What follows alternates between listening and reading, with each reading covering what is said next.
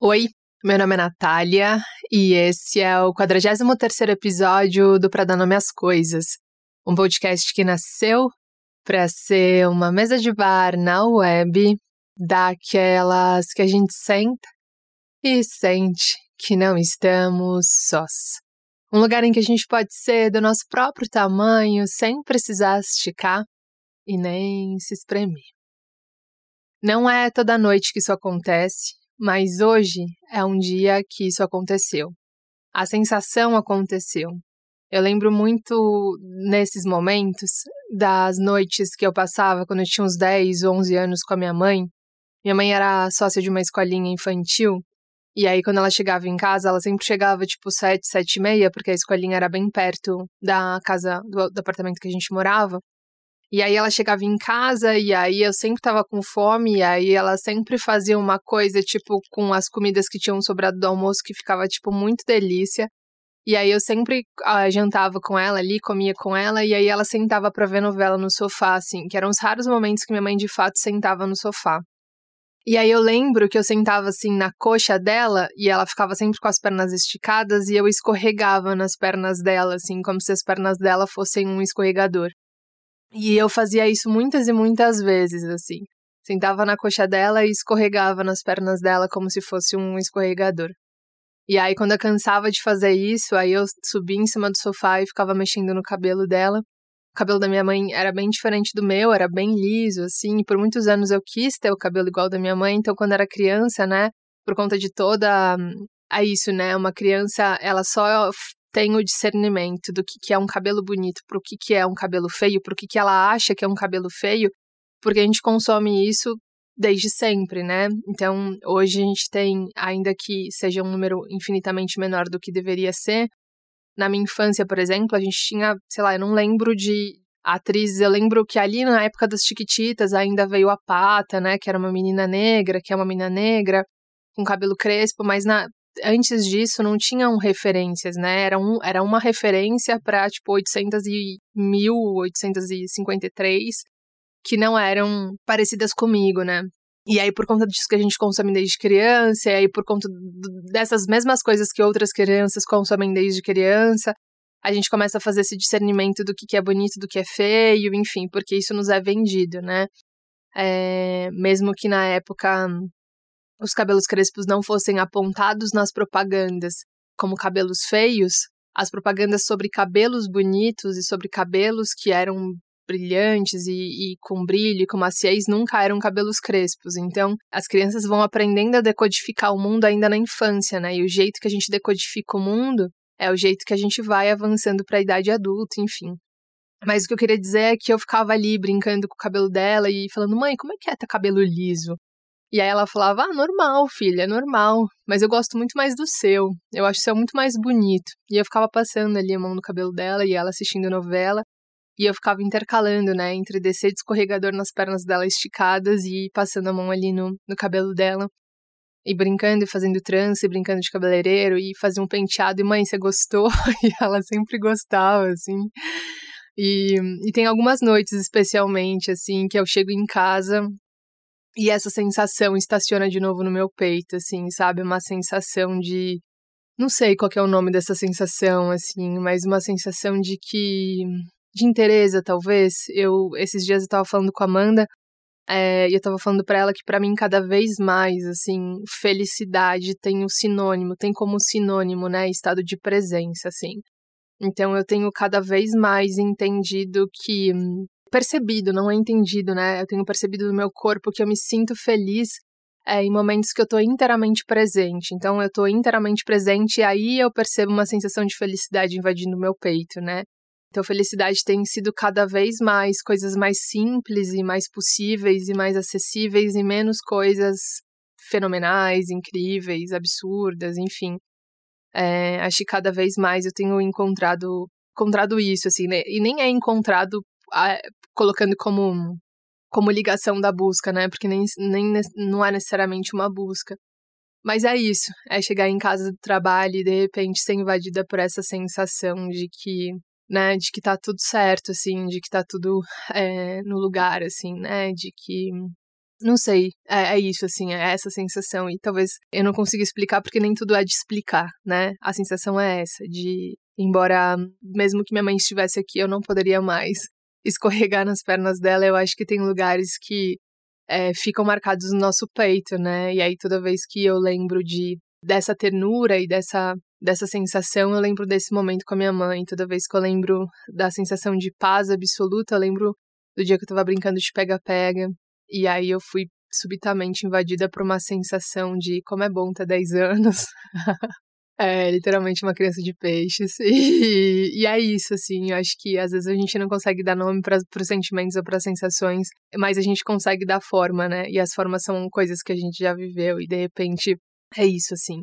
Na verdade, essas imagens da infância, elas são meus meu dicionário de sentimentos, assim, ela é o meu dicionário de sentimento, né? Eu lembro de um texto que eu ouvi do, acho que era do Milor Fernandes, se eu não me engano, que ele falava que toda vez que alguém abria uma mexerica, toda vez não, uma vez ele estava na casa da família e aí alguém abriu uma mexerica e automaticamente a memória dele estacionou de novo no jardim do avô, assim, quando o avô abria uma mexerica, né? E é muito bonito isso, né? A gente. É, acho que tem algumas memórias que trazem muita saudade, é, mas é muito bonito a gente olhar para a vida da perspectiva de quem viveu, né, cara? Isso é muito lindo. É, só tem saudade quem viveu, só tem saudade quem quem estava lá, quem estava lá como parte, como, né? É muito bonito isso, assim. Que doido, né? Eu me emocionei falando da memória do Milor e não das minhas próprias memórias. Acho que é essa compreensão, assim, de que só tem saudade quem viveu, né? Falando Tua Vida em Mim, que foi meu livro, tô falando que foi porque ele não tá mais à venda, mas que saudade é o azar de quem teve muita sorte, né? Só é saudade, porque eu tô batendo toda hora no meu crachá, deixa eu tirar, peraí. Só é saudade porque em algum momento você teve muita sorte, né? Só é saudade porque você viveu, cara. Saudade é a perspectiva, é a retrospectiva de quem viveu. E isso é muito lindo, né? Isso é muito lindo. E eu comecei a falar tudo isso, veja só, porque eu queria falar que se vocês ouvirem barulhos de portas abrindo e fechando, e janelas fechando e abrindo, e panelas e garfos é, mexendo no fundo da panela, esse barulho me irrita um pouco. Mas é porque é isso, é a noite já, e a noite acontece, as coisas acontecem, as pessoas chegam do trabalho, né? E, enfim, e o Vavá, ele é muito eficaz nessa coisa de tirar os barulhos do fundo, mas talvez ele apareça. E aí, por fim, Faz tempo que eu não faço isso, assim, mas muitas vezes eu saía aqui no, pelo condomínio que eu moro aqui, ficava sentindo, e ficava andando pelos prédios e ficava sentindo o cheiro da noite. Você já sentiu o cheiro da noite, assim? Em áreas que tem muitas casas ou muitos apartamentos, é normalmente um cheiro de sabão em pó, com um cheiro de bife, com um cheiro de. É, é isso, assim, acho que para mim os dois mais presentes é isso. É, é um cheiro de bife e um cheiro de sabão em pó, assim, né? Tipo, as pessoas chegando em casa e lavando roupa e e às vezes o barulho, né, de barulho de liquidificador. A minha vizinha, eu já falei para vocês, né, que ela sempre bate o, o bolo pontualmente às 10 horas da noite. Eu acho maravilhosa, assim, amo de paixão essa vizinha. E, enfim, né, o cotidiano acontecendo é, é coisa tão linda, né? É coisa muito linda. E esses dias eu acordei, assim, me deu muita vontade de ler Cora Coralina, né? Você já leu Cora Coralina? Cora Coralina é uma poeta, né, uma poetisa muito maravilhosa, foi, né, que ela faleceu, mas eu fico pensando que a coisa mais bonita que ela deixou, para além das poesias dela, foi o olhar dela para a vida, né? E aí eu fiquei ali lendo, tal, ela, eu fiquei lendo ali Cora Coralina e eu fiquei lembrando da importância da gente cuidar do nosso olhar, né? Da gente cuidar do nosso olhar como um jardineiro mesmo, né? Que todo dia ali rega um pouquinho, que todo dia ali olha, né? Todo dia olha ali para ver se as ervas daninhas ali não estão minando todo o campo, assim. Eu lembro que teve uma fase que eu fiquei muito desconectada, assim, do sentido da vida, do, da ânsia pela vida, do encantamento do viver, e, e isso tava, depois eu percebi que estava extremamente relacionado à forma que eu estava olhando para o mundo, né? É, dá pra gente discutir o quanto uma coisa interfere na outra, né? Então, o quanto o nosso estado de espírito interfere no nosso modo de olhar, assim. Mas é, quando eu percebi que, que meu olhar estava ficando muito estreito, né? Como se as coisas fossem me estreitando, me estreitando, e, e aí de repente meu único objetivo era sair do outro lado do corredor, sabe? Estreito, assim, sabe? Quando seu único objetivo é chegar do outro lado, assim, porque você tá se sentindo muito, apressa muito apertado e tal, e muito apressado também. é, inconsciente, né? E aí eu lembro que nessa época eu tava com um olhar muito direcionado para as coisas práticas da vida adulta, sabe? Essa coisa de ir ao banco e pagar os boletos, e aí de repente mandar o comprovante para mostrar que você pagou, e aí passar no centro e entregar aquele documento, e depois aproveitar essa logística, essa viagem que é longa, e aí passar no prédio do lado e retirar aquele papel, e carimbar, e assinar, e entregar, e ir no correio, e fazer as compras, e ver se tá faltando alguma coisa.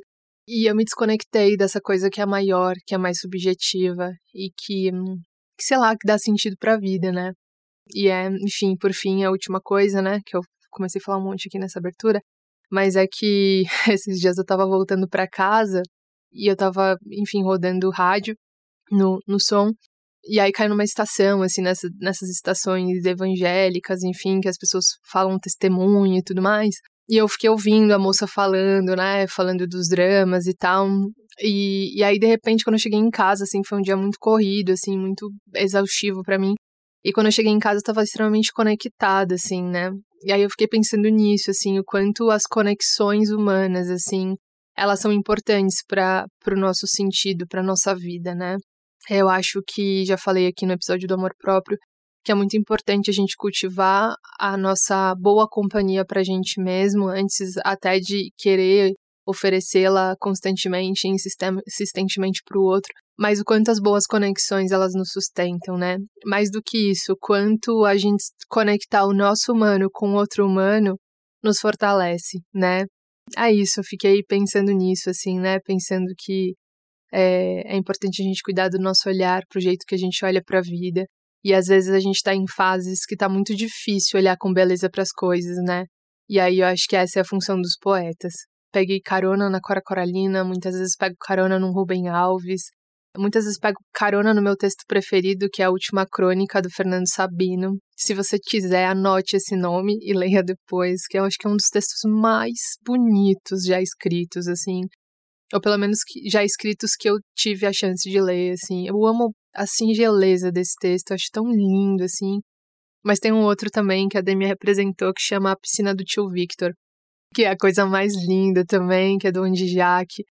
E veja, né, são dois textos que falam do simples, que falam da desse lugar que é protegido, né, desse lugar sagrado. E às vezes é esse lugar sagrado de acesso, é um livro ou é, sei lá, o horizonte da sua janela, ou é um programa de rádio, ou é, sei lá, uma música, ou de repente pode ser, quem sabe, ou para dar nome às coisas, um, um episódio, ou uma palavra, enfim, é aquilo que alarga, né? É aquilo que nos tira do, do corredor estreito, né? É aquilo que. Agora eu fiquei achando que eu fui um pouco vaidosa nessa minha fala do pra dar nome às coisas, mas eu já entendi também que não é sobre mim aqui, né? É o que acontece aqui, não é a Natália pessoa física, é o que acontece aqui. Talvez eu esteja falando isso só para me acalmar do que eu achei que foi uma vaidade, mas enfim. É, mas acho que é isso, assim, quando a gente se conecta com o sagrado, assim, quando a gente se conecta com isso que escapa das nossas listas, aquelas listas que a gente tem que dar check no fim do dia, aquela lista que a gente tem mentalmente das coisas que a gente precisa ainda fazer até o final do ano, aquela lista das coisas que a gente tem que ainda fazer antes dos 40, antes dos 30, antes dos 50, aquelas que, coisas que a gente ainda não fez, mesmo tendo 60. Acho que quando a gente consegue escapar desses contornos e escapar dessas listas, a gente se conecta de novo com o sagrado.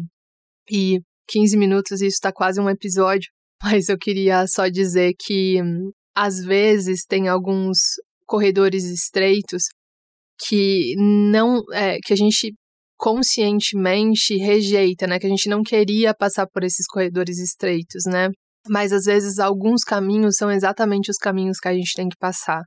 São exatamente os caminhos que a gente precisa processar. E eu falo, eu falo isso e eu tenho cada vez mais tomado cuidado com as coisas que, às vezes, algumas coisas que eu trago, mas eu tô falando isso muito do ponto de vista. do ponto de vista psicológico, sabe? É, eu acho que eu nesse último episódio, em busca de equilíbrio, eu, eu dentro de mim internamente, talvez não, não, não foi desse lugar que eu falei, mas desse lugar eu senti que eu caí, sabe? Me perdi, tropecei no meio do caminho, tropecei em linha reta, fiquei um pouco incomodada depois do episódio, falei, putz, tal.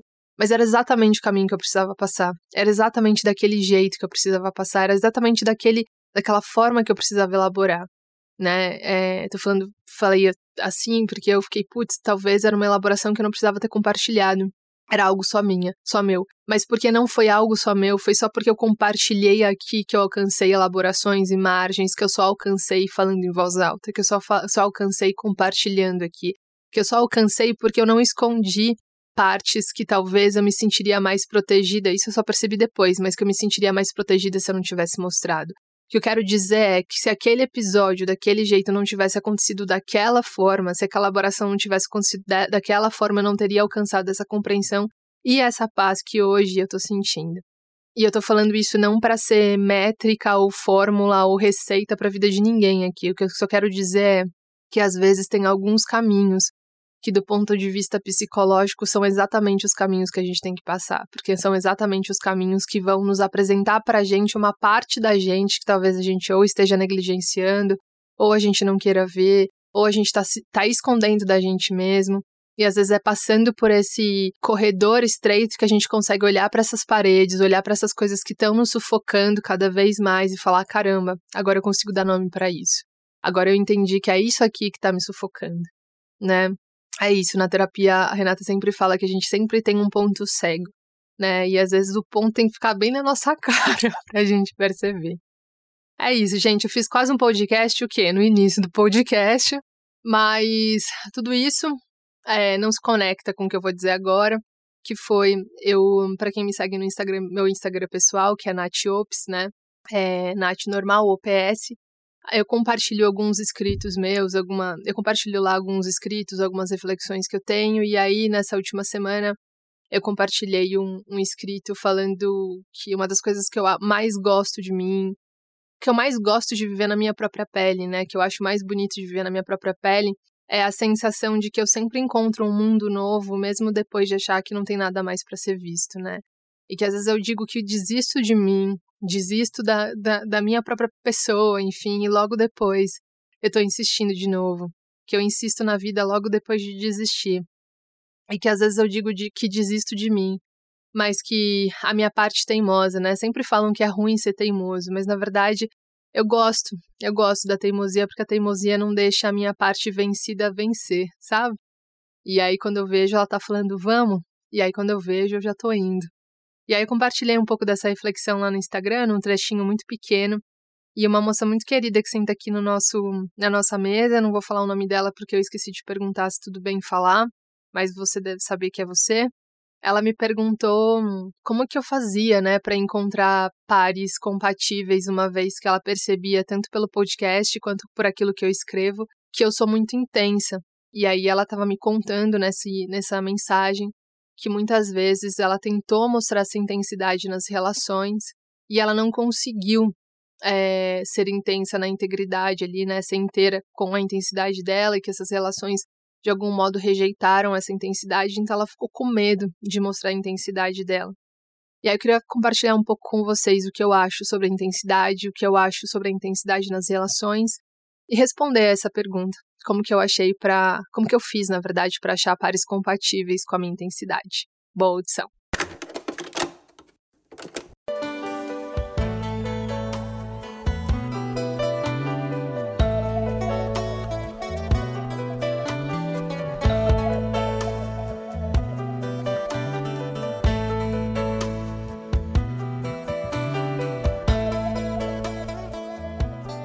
A verdade é que eu nem sempre achei pares compatíveis com a minha intensidade. A verdade da verdade é que uma vez eu cheguei no consultório da Renata falando isso.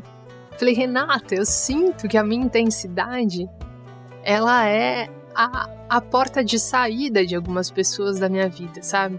Eu, eu sinto nitidamente que é por causa da minha intensidade que algumas pessoas não ficam no encontro.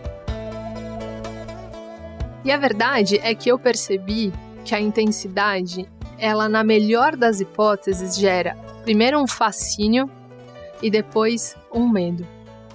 Isso é o que eu consigo acessar. Eu acho que a intensidade pode gerar muitas outras coisas, mas o que eu consigo acessar é isso, que a intensidade gera inicialmente um fascínio, que é aquela coisa de caraca, como que é isso? Como é que essa pessoa se manifesta? Olha o tanto que essa pessoa é e sente e fala e, e tudo.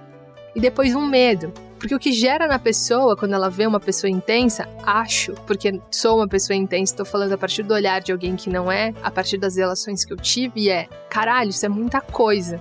Isso é muita coisa para eu segurar. Isso é muita coisa para eu lidar. E aí aquilo que fascinou, aquilo que atraiu, aquilo que trouxe para perto, é ao mesmo tempo o motivo de fuga, é o motivo para ir embora. A verdade é que eu acho que a maior parte das pessoas que não são intensas, tentando se relacionar com uma pessoa intensa, a primeira coisa que elas pensam é que elas têm que dar conta dessa intensidade. E a verdade é que isso não é verdade. Ou a verdade é que isso não deveria ser uma verdade. Pessoas não intensas não precisam dar conta de pessoas intensas. Mas pessoas não intensas precisam topar o que é viver com uma pessoa intensa. E acho que é isso que talvez assuste.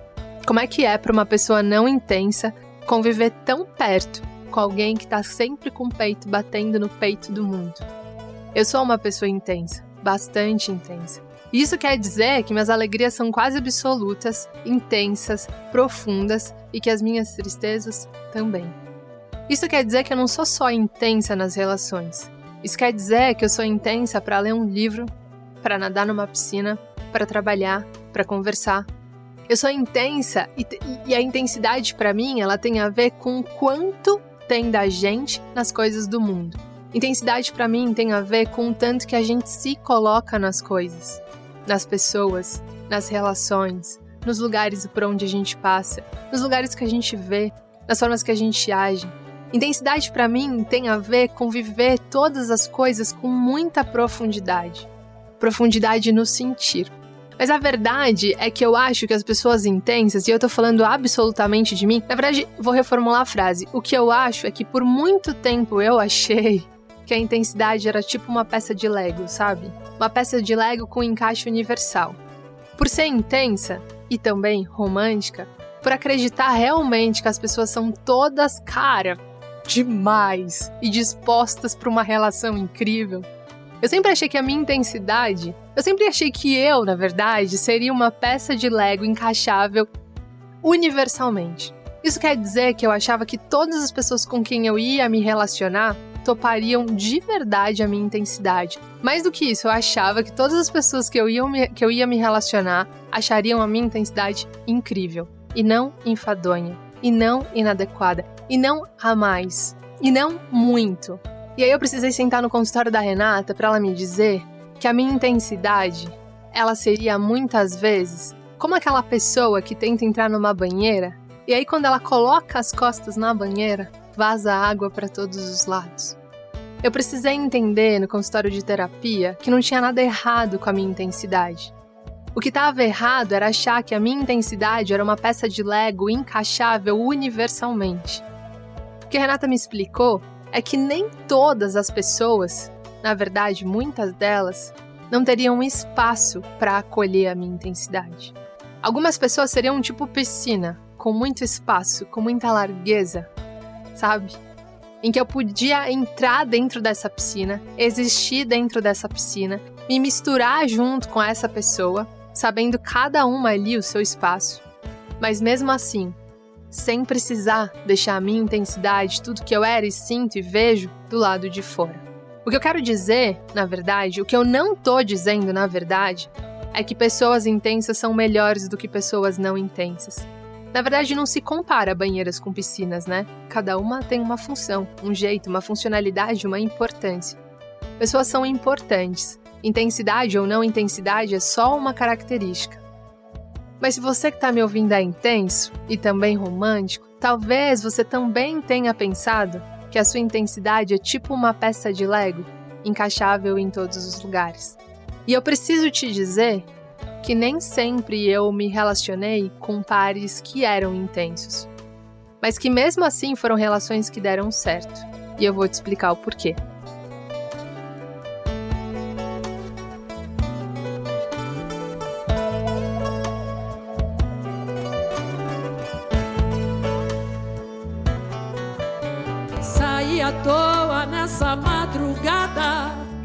Sem saber porquê. A noite daqui é tão linda e faz me perder. Penso num belo horizonte, em poder te ver. Sei que eu não tenho mais nada a perder.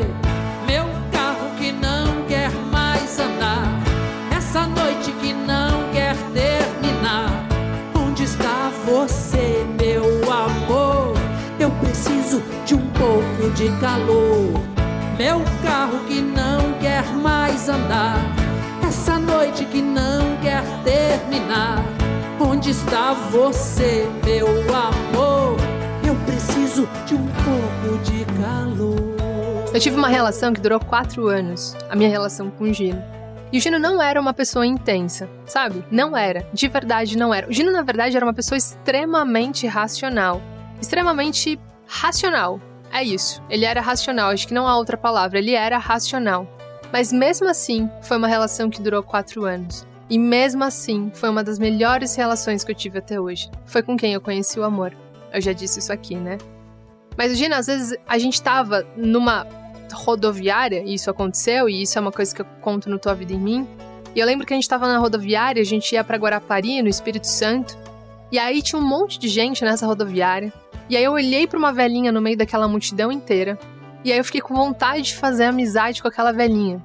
Porque aquela velhinha me suscitou sentimentos tão bonitos. De olhar para aquela velhinha, o jeito que ela pegava a maçã, o jeito que ela mordia a maçã, o jeito que ela colocava o cabelo branco por trás da orelha, o jeito que tinha uma tiarinha arrumando o cabelo dela para trás, o jeito que ela tava vestida, o jeito que ela tava com um sapato no pé, o jeito que ela olhava para a maçã, o jeito que ela tava ali no meio daquela multidão, o jeito que eu olhava para ela, o jeito que ela se portava ali, me deu vontade de pegar aquela velhinha. E se eu fosse pintora, eu teria pintado um quadro daquela velhinha. E enquanto eu olhava para aquela velhinha, o Gino se aproximou de mim, desligou o telefone, ele estava falando com o pai dele, desligou o telefone e falou: Você já queria fazer amizade com aquela velhinha, né?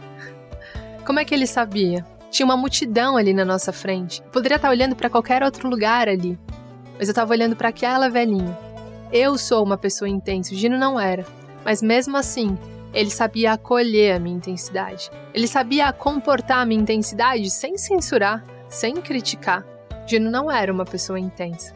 Agora já tive relações que as pessoas não toparam a minha intensidade, flertes, conquistas, ficadas, em que eu fui deslocada para esse lugar, para essa sensação de inadequação, para essa sensação de ser a mais, por essa sensação, para essa sensação de demonstrar demais, sabe? A verdade é que nunca ninguém me falou você é a mais, você é inadequada, você é, você sente muito. Mas essa porta de saída, logo depois que você fala, essa porta de saída, logo depois, na terceira vez, quando você faz um elogio muito intenso, essa porta de saída sempre para mim ficou claro. Eu sempre tive essa intuição em algumas relações que a porta de saída sempre foi a minha intensidade. Acontece que antes de querer, embora todas essas despedidas tenham me deixado com essa sensação de inadequação. Embora eu não tenha conseguido me proteger de todas essas sensações de inadequação, eu sempre tive muito claro que a minha intensidade é parte da minha identidade. E isso quer dizer que com a minha identidade eu não consigo negociar. Eu não consigo deixar do lado de fora. Eu não consigo olhar para essa pessoa e falar: "Cara, vamos fazer o seguinte, eu deixo minha intensidade do lado de fora e aí você fica do lado de dentro". Pode ser? Eu nunca topei fazer esse tipo de negociação. Eu nunca entrei nesse tipo de negociação. Veja, eu já me relacionei com pessoas não intensas. Mas pessoas não intensas podem desenvolver ou podem ser um acolhimento para sua intensidade. Agora, pessoas não intensas que censuram a sua intensidade, para mim, é algo não negociável. Sabe aquela lista de negociáveis que eu acho que eu falei no episódio da autoestima? Para mim, isso entra na minha lista de negociáveis. Sabe por quê? Porque intensidade para mim não tem a ver só com as relações. Intensidade para mim tem a ver com o jeito de estar no mundo. E para mim seria muito difícil estar em qualquer relação que eu não pudesse ser do mesmo jeito que eu estou no mundo. Eu não sou só a pessoa que acha que não faz sentido fazer jogo e esconder o que sente diante de uma relação, dentro de uma relação. Eu sou também a pessoa que sai às 6 horas da tarde, vai olhando para a noite, sentindo o cheiro da noite e se emociona profundamente. A minha intensidade é um jeito de estar no mundo. E aí, quando eu entendi que a minha intensidade é um jeito de estar no mundo, eu consegui entender também as pessoas não intensas. Eu consegui também entender que essa é uma característica das pessoas não intensas. As pessoas não intensas têm outras características, outro jeito de estar no mundo. E quando eu entendi isso, embora eu não consiga racionalmente me proteger da sensação de inadequação, da sensação de me sentir a mais, da sensação de putz, eu não deveria ter dito, eu consigo entender que o problema não tá comigo. Eu não consigo me proteger dessa sensação inicial. Mas passando uma, duas, três semanas, eu entendo, eu consigo entender que a minha intensidade não é uma peça de Lego que tem um encaixe universal. A minha intensidade não vai encaixar com todo mundo. Nem a sua intensidade vai encaixar com todo mundo. Por isso, eu acho um grande desperdício pessoas intensas negociem a própria intensidade para viver relações que não comportam o jeito delas de estarem no mundo, sabe?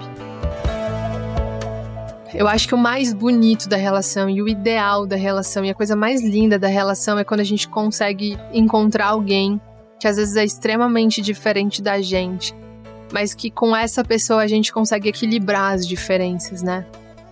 E isso traduzindo para uma pessoa que, que é intensa e tá se relacionando com uma pessoa não intensa é, cara, às vezes eu não consigo entender por que, que você se emociona tanto com uma música, ou eu não consigo entender o quanto teu olhar para uma velhinha no meio da multidão, mas eu consigo entender que isso é parte seu. Eu não sou essa pessoa, mas eu consigo entender a pessoa que você é, sabe? Então a verdade é essa, respondendo a essa seguidora, eu nem sempre encontrei pares compatíveis. Eu nem sempre encontrei pessoas que eram tão intensas ou intensas iguais a mim. É, por muitas vezes eu me senti inadequada, por muitas vezes eu me senti a mais, por muitas vezes eu passei por aquele momento de putz, não deveria ter dito. Mas logo depois eu sempre faço as pazes de novo com a minha intensidade. E eu também entendi que a intensidade, assim como todas as outras características, elas trazem um revés, né? Ser sensível, por exemplo, é maravilhoso, te coloca para bater o peito no, no peito do mundo. Você, cara, é isso, né? Você olha para as coisas de um jeito muito bonito e Quer dizer, eu tô julgando bonito, né? Mas você olha para as coisas e você sente as coisas, e as coisas nunca são só as coisas, as coisas sempre têm outras coisas, e aí é um jeito muito gostoso de estar no mundo. Mas ao mesmo tempo, a sensibilidade te faz doer, te faz sangrar, te faz rasgar muitas vezes, né? A intensidade é a mesma coisa. Né? Nem todo mundo vai te topar, nem todo mundo vai é, ser piscina para você, sabe? Nem todo mundo. Tem, tem relações que você vai entrar, cara, que vão ser banheira, sabe? Você vai deitar as costas e vai vazar para tudo quanto é lado, entendeu? Você vai ter a nítida sensação que, putz, é, tá transbordando, tá transbordando para fora, né? Não tá dentro da banheira. Enfim, gente, é, não sei, né? Acho que é isso um pouco, assim, né? É o que eu entendo por intensidade, né? Intensidade é lindo. E não é uma coisa que a gente precisa negociar. Se a sua intensidade, a sua identidade, cara, é isso. Volta pra, pra questão do, da autoestima do amor próprio, né? Vai ter gente que, que vai. E, e é, também é isso, né? Eu acho que essa, essa seguidora tava me contando que muitas vezes ela foi criando traumas, né? E medos de mostrar a intensidade dela, e aí de repente o outro ia embora, né? E aí foi que eu falei para ela, eu falei, cara, para mim nunca foi uma possibilidade, porque para mim deixar minha intensidade de fora seria muito violento para mim, porque faz parte da minha identidade, faz parte do meu jeito de estar no mundo. Então, uma pessoa que não gosta da minha intensidade, que não, que não se sente confortável com a minha intensidade, eu não tô dizendo que não compreenda, ou que não entenda, ou que não aprove. Eu tô dizendo uma pessoa que não goste da minha intensidade, que não dialogue com a minha intensidade, não pode gostar de mim. Como é que vai gostar de mim se a minha intensidade é parte quase 60% de quem eu sou? Sabe, se meu jeito preferido ou mais bonito ou mais, mais verdadeiro de estar no mundo é meu jeito intenso, sabe? É, mas acho que para mim o mais, mais importante, isso veio com maturidade, com uma boa dose de terapia, foi entender que, cara, tá tudo bem é, ser rejeitada por causa da minha intensidade, né? E que muitas vezes a, o outro tá te rejeitando não não tá rejeitando você, pessoa física, mas tá rejeitando porque o seu jeito de estar no mundo é muito e às vezes é mesmo, né? Eu lembro de uma vez que eu fui para uma festa, tava eu e a Amanda, tal, que também é uma pessoa intensa pra caramba e tal, e a gente, putz, se encontra muito nisso, assim, nas intensidades e tal, e acho isso muito lindo nela também. E a gente foi pra uma festa na casa de umas amigas nossas e tal, e aí, tipo, tinha um convidado lá que sentou do meu lado e tal, e a gente começou a trocar ideia com esse convidado e não sei o que, e tarará. E aí esse convidado. aí eu não sei como que foi parar a conversa. E aí eu sei que depois da festa eu falei, Amanda, que pessoa intensa. Meu Deus, eu tô assim. tô cansada de, de, tanta intensidade. Então, às vezes também é frequência, né? Às vezes, tipo, sei lá, você não tá muito sintonizado na frequência. E eu lembro que a conversa com aquela pessoa me cansou, assim, né? Então, às vezes é isso. É, é meio que mar-piscina, às vezes também, né? Às vezes, tipo, a pessoa, sei lá, eu sou intensa, sou intensa, sou piscina, e às vezes aquela pessoa era mar, e aí, mesmo sendo intensa, eu não comportei. Mas tem algo de errado com aquela pessoa? Não tem.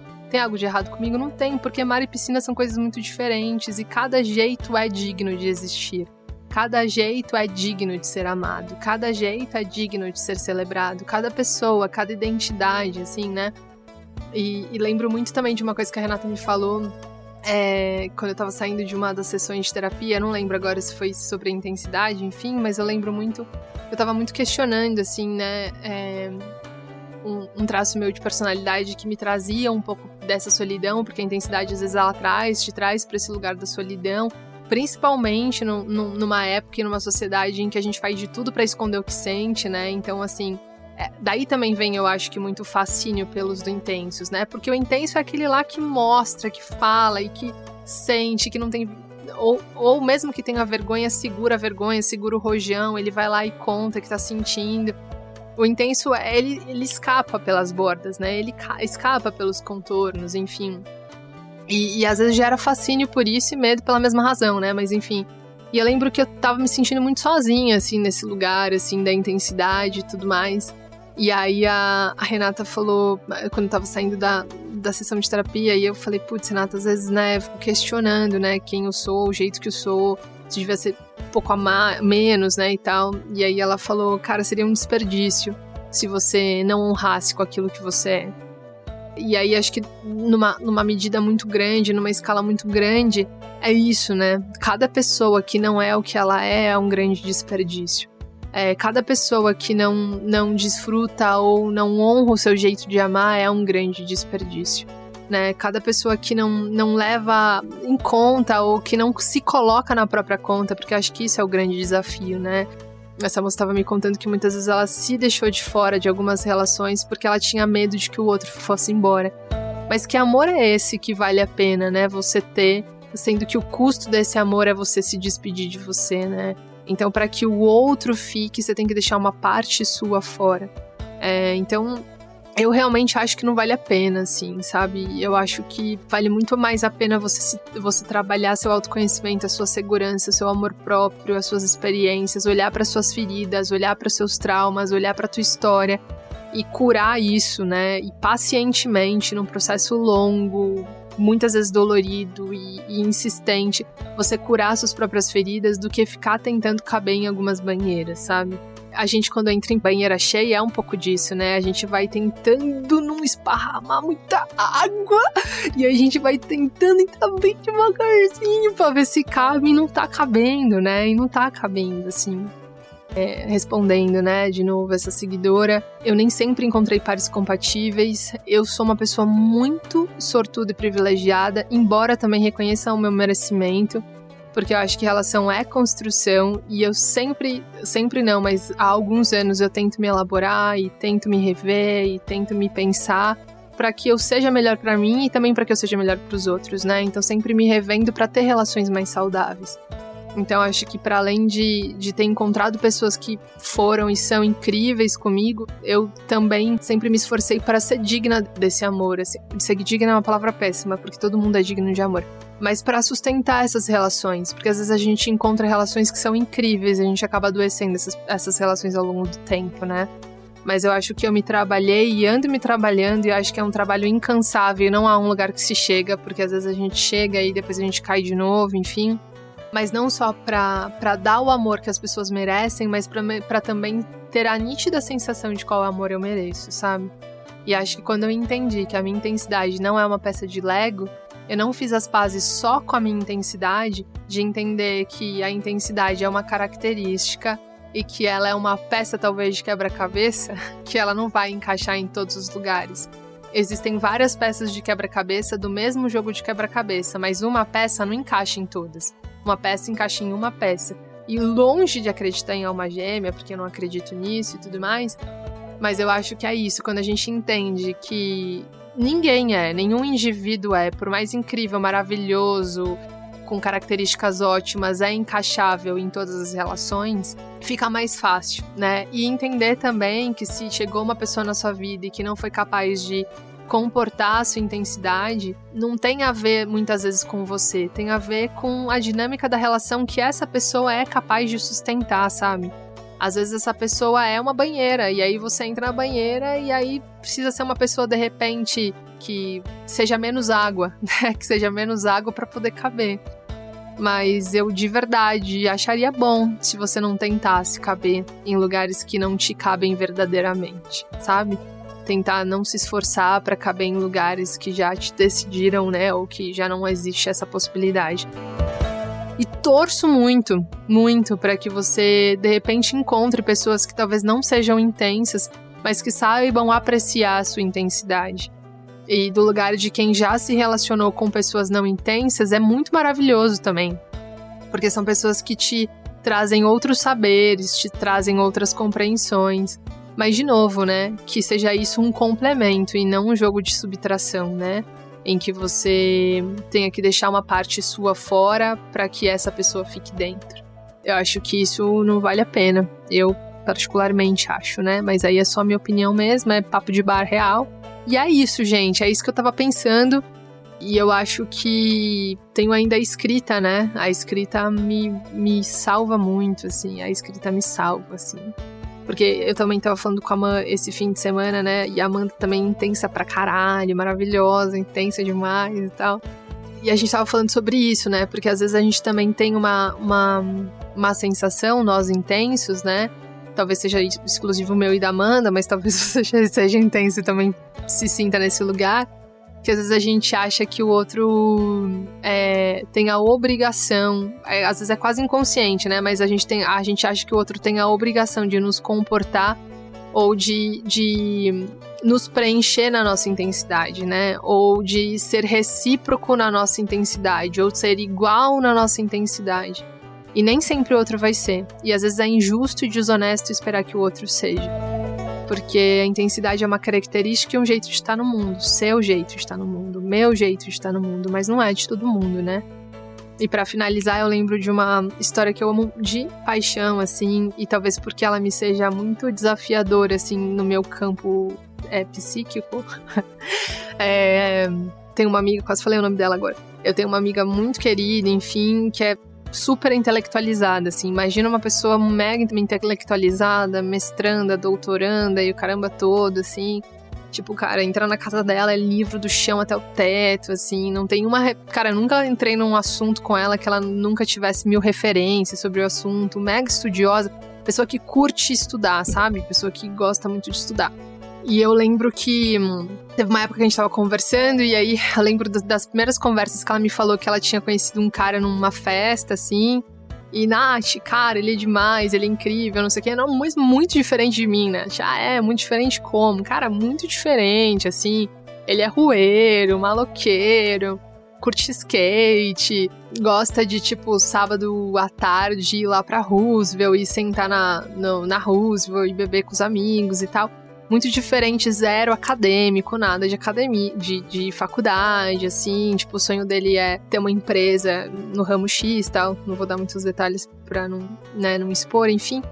E, e ela, Nath, e aí tem amigos meus falando que, cara, que é meio tenso, né, se relacionar com uma pessoa que seja tão diferente e tal. E eu lembro que na época, quando ela me contou, eu falei, pô, que legal, amiga massa demais, é isso, né? Tipo, a gente só sabe realmente que uma relação vai para frente ao passo que a gente vai andando com a relação, né? E às vezes também a gente acha que a relação chegou num ponto que não dá mais para ir, mas às vezes a gente não precisa trocar a relação, a gente às vezes precisa trocar as ferramentas que a gente tá lidando com aquela relação, né? Entender, enfim. Ninguém tá pronto para ninguém, ninguém nasceu pronto para ninguém, ninguém nasceu com molde de ninguém, né? Então muitas vezes relação é construção, muitas vezes não, a maioria das vezes, né? E aí a gente tem que ficar o tempo todo ali se perguntando se ainda vale construir e tal, se ainda não vale, enfim. E aí eu lembro que o que eu quero dizer é que eu lembro uma vez que a gente tava muito conversando e aí eu tava falando para ela que eu tinha muita dificuldade, que eu tenho, tenho, né? É, muita dificuldade de me relacionar com pessoas com quem eu não consiga conversar, assim, né? Eu tenho realmente muita dificuldade, porque conversa, diálogo, para mim é muito importante. para mim, Natália, né? É, para mim é muito importante conversar com essa pessoa, né? Sobre o céu, a lua, as estrelas, e cara, o que, que você acha? Você acredita em Deus e ET? Existe ou não existe? É, e cara, você viu o noticiário, o que, que você achou tal? E, brother, você viu essa campanha que tá rolando contra racismo, contra racismo? Eu gosto do diálogo, eu gosto de conversar, assim. É, para mim é muito importante, assim. E aí a gente tava conversando sobre isso, e eu tava falando pra ela que na época eu tava com um flerte. Cara, a pessoa era incrível, maravilhosa, não sei o que, nananã. Mas, né, era, o diálogo era muito difícil e tal. E aí ela falou, Nath, uma das coisas mais bonitas que eu aprendi nessa minha relação é que eu não preciso gastar a minha erudição, o meu arsenal de livros já lidos, o meu arsenal de filmes já vistos, o meu arsenal de, de pesquisas e artigos já escritos com o meu par romântico. Eu não preciso gastar toda a minha erudição com o meu par romântico. Eu posso vazar as coisas que eu sei, entendo e compreender em outras relações. E eu achei isso tão bonito, assim. É, não é uma coisa possível para mim, esse é um limite que eu tenho, assim. para mim é muito difícil isso. Mas eu achei tão bonito porque o que ela tava querendo dizer é, cara, isso para mim é importante, isso é, é quem eu sou, mas eu posso negociar. E eu acho que o grande desafio é isso. Eu falo de um lugar em que a intensidade é um ponto central da minha vida. Tudo meu é muito intenso, assim. Tudo meu é demais, assim. Eu lembro muito que minha mãe, quando eu era criança, ela falava assim, Nath, dá pra ir um pouco menos, assim, sabe? Não precise tanto com seu corpo, assim. Corpo no sentido de, de, de tudo eu ia muito é, é, com o corpo mesmo, com, com, com presença para todas as coisas. E nem tudo precisa, assim. Mas esse é o grande desafio da minha vida. Então, assim, para mim, é, estar em relações em que eu não posso ser intensa, para mim é uma violência, porque isso, isso é uma, muito parte da minha, da minha identidade. Mas talvez a sua intensidade, eu não, eu não sei se isso é possível, né? Tô jogando aqui, estamos na mesa do bar, tô trocando uma ideia com você. Mas talvez sua intensidade seja a sua, a sua erudição, entendeu? Talvez a intensidade seja os artigos que você já leu, talvez a sua intensidade seja, tipo, os filmes que você já viu e que você não precisa gastar nessa, nessa relação. Talvez você possa vazar a sua, a sua intensidade, é, sei lá, nas danças que você gosta de fazer, nos quadros que você gosta de pintar, é, nas coisas que você gosta de escrever, talvez seja possível, talvez, né? Para mim não é, para mim realmente é uma dificuldade, mas talvez para você seja. Mas resumindo e dizendo o que eu acho que é o ponto central, eu só acho que você precisa avaliar se é possível, massa, cara, bola no jogo e que seja muito feliz, assim, né? Eu só acho que é, que é muito importante a gente questionar se a gente está negociando a nossa intensidade para fazer o outro caber, né? Para que a gente consiga caber dentro dessa, dessa banheira, ou se a gente está negociando a nossa intensidade porque ela não é tão importante nessa relação, né? Enfim, talvez seja mais pro time dessa minha amiga, que não estava falando de intensidade, mas sim de erudição, de outras coisas. É, ou talvez seja, seja mais para esse time em que para você é muito difícil, né? Talvez, sei lá, você entrou na banheira ali, vazou umas coisas pro, pro lado, mas você olha pro lado e fala, ah, cara, isso daqui realmente dá para equilibrar, tá tudo certo, né? É, e talvez não, né? Talvez realmente você vai precisar de uma pessoa que tenha uma estrutura para a relação, para o relacionamento, e tenha uma estrutura maior de piscina. Ou talvez você seja tão intenso, tão intenso, tão intenso, que precisa de, de uma pessoa, brother, que tem uma estrutura de marzão. E tá tudo certo, né? Tá tudo certo eu passei muito tempo demonizando as pessoas com quem eu me relacionei que não comportaram a minha intensidade, porque me doeu, porque a minha intensidade tem muito a ver com a minha identidade. E quando, quando eu fui rejeitada nesse lugar, quando eu senti que foi esse o motivo da rejeição, me doeu muito. Mas depois eu entendi, de novo, que a minha intensidade não era uma peça de Lego que cabia universalmente em todas as peças. É, mas que quando encaixa, quando você encontra uma pessoa que você pode dividir a sua intensidade mais do que isso, que você pode transbordar a sua intensidade com a intensidade do outro, aí é lindo demais. Aí olhe para essa pessoa e fala: "Brother, os encontros, os amores, É, as grandes histórias elas são raras, mas quando elas acontecem elas são muito lindas. Mas eu suspeito em dizer ainda, né, que grandes histórias, as grandes histórias elas acontecem ao passo que a gente vai acontecendo pra gente também, né? É, eu acho eu desejo todo o amor assim do universo e do mundo e das estrelas e, e de tudo assim que você possa viver assim, mas que esse amor nunca te seja tão caro ou que te custe tanto, ou que o preço final ali no na conta final seja o seu amor próprio, sabe? E amor próprio é, é ficar do nosso próprio lado, né? É nos ter na nossa própria conta. E um grande amor, né? Tipo, minha opinião, tá? Meu olhar, minha visão pra vida, assim. É... E aí eu vou, tô dizendo isso aqui porque eu acho que se você tá ouvindo é porque você gosta de saber a minha opinião, né? Talvez. É... Nossa, eu acho que eu tô um pouco vaidosa hoje, assim. Tá um pouco difícil. Meu Deus, o que, que tá acontecendo? É, tá vendo? Falou de intensidade, como é que fica, né?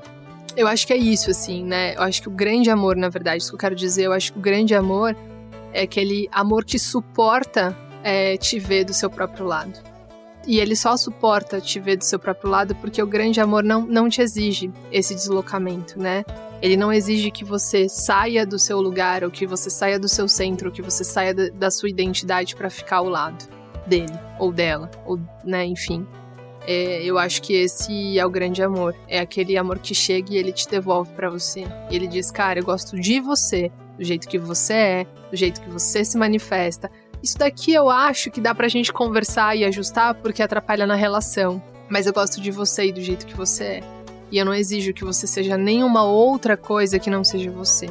E eu acho que é exatamente desse amor que você merece. Um amor que seja amar, se a sua intensidade é amar, um amor que seja piscina, se a sua intensidade é piscina, um amor que seja banheira, se a sua intensidade é banheira, e um amor que, que talvez não, não, não seja aquela bomba que a gente dava na piscina de domingo, sabe? Que a gente pula e aí, tipo, cara, é muito delícia.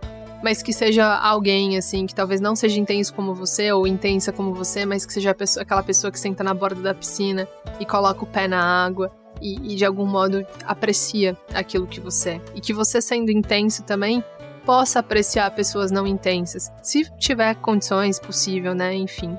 Eu já tive nos dois lugares, tanto em lugares de relações com pessoas não intensas, mas que acolhiam a minha intensidade, quanto com pessoas intensas, que aí também é demais, porque aí transborda. Mas acho que o mais importante de todas essas relações é que nessas relações especificamente eu me senti amada por aquilo que eu era. E uma das coisas que eu também sou é intensa. Acho que isso ficou claro nos episódios todos, né? Saí à toa nessa madrugada, sem saber porquê. A noite daqui é tão linda e faz me perder Penso num belo horizonte, em poder te ver. Sei que eu não tenho mais nada a perder.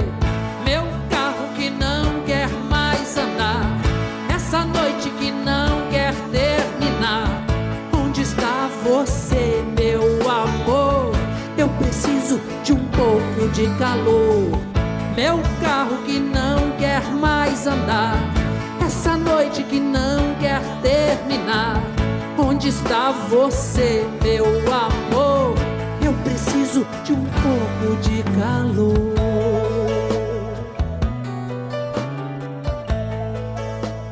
É isso, gente. Mais um episódio longo nessa mesa de bar. Espero que eu tenha te feito uma boa companhia. Desculpa a vaidade, talvez em excesso. Um pouco de vaidade também é bom, né? Um pouco de vaidade e tal também é bom. É que quando fala da intensidade, eu demorei tanto tempo para fazer as pazes com a minha intensidade. Eu demorei tanto tempo para olhar para minha intensidade e achar que tava tudo bem ser intenso, sabe? Que o problema não era a minha intensidade. Que o problema não é a minha intensidade o problema não é as pessoas não intensas. O problema é a gente sentir e não dizer. O problema é a gente se esconder atrás daquilo que a gente está sentindo. O que a gente deveria problematizar não é a intensidade dos intensos e não é a não intensidade dos não intensos, mas é a, os jogos e as artimanhas e as armadilhas que a gente constrói para a gente mesmo para não viver o amor. O que a gente deveria problematizar é, é o porquê, né, numa sociedade em que a gente busca tanto amor. Em consultórios, né, eu lembro muito de uma vez a Renata falando, Natália, eu atendo muitas pessoas que estão indo empreender ou que estão indo fazer coisas que, que são fora, né, do lado de fora, porque tem dificuldade de encarar o amor.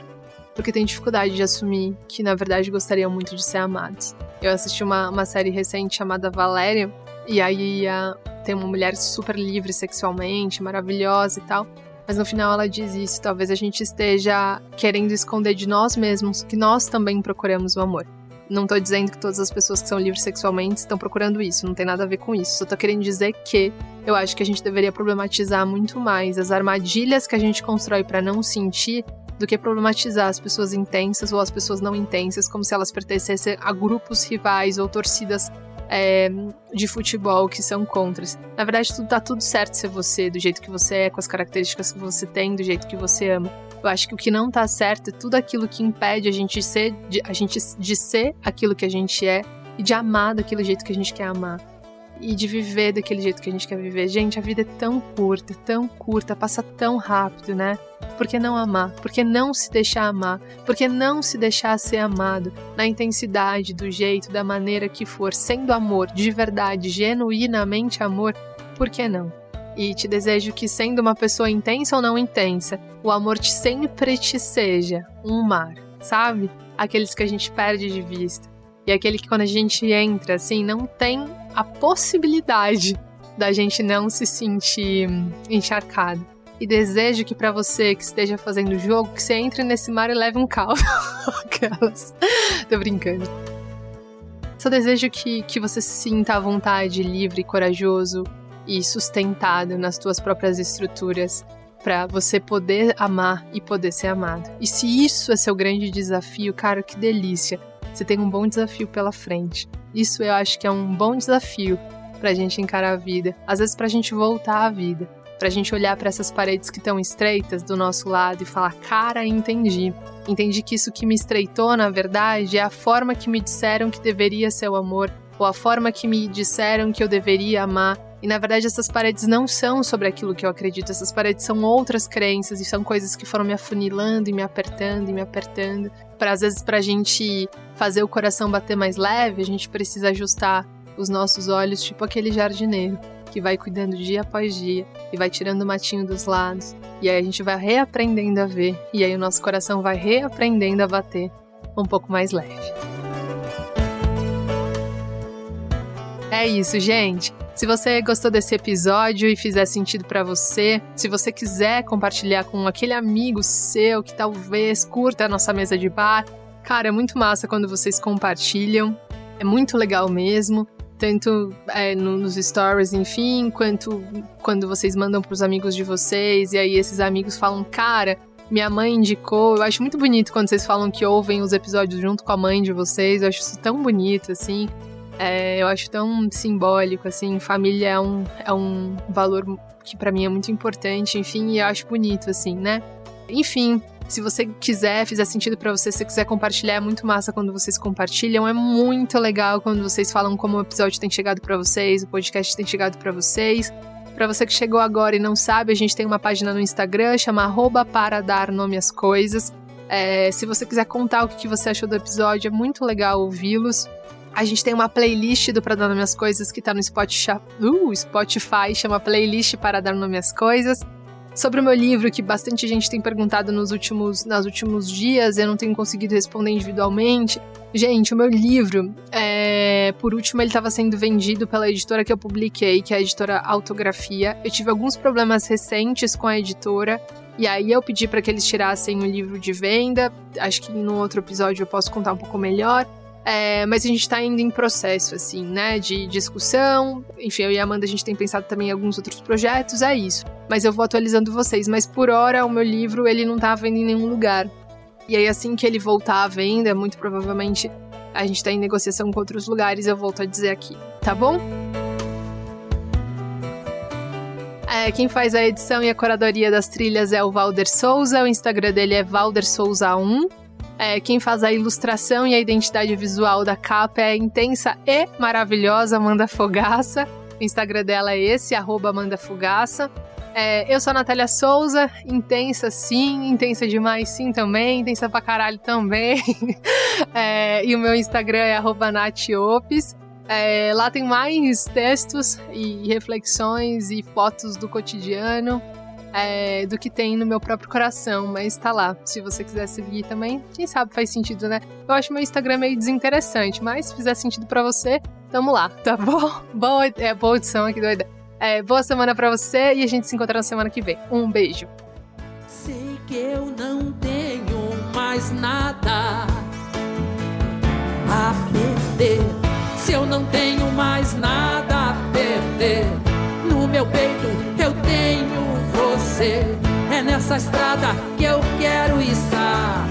Eu quero o dia, a noite e o mar.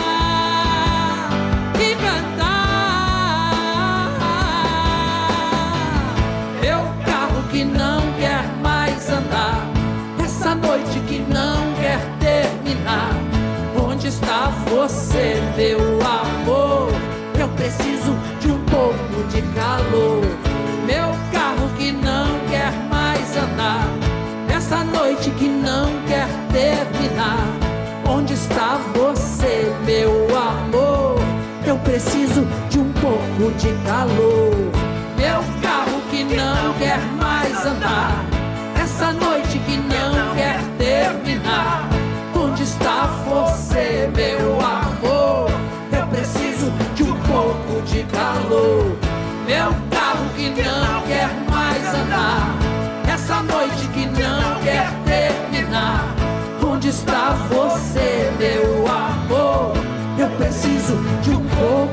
Stop.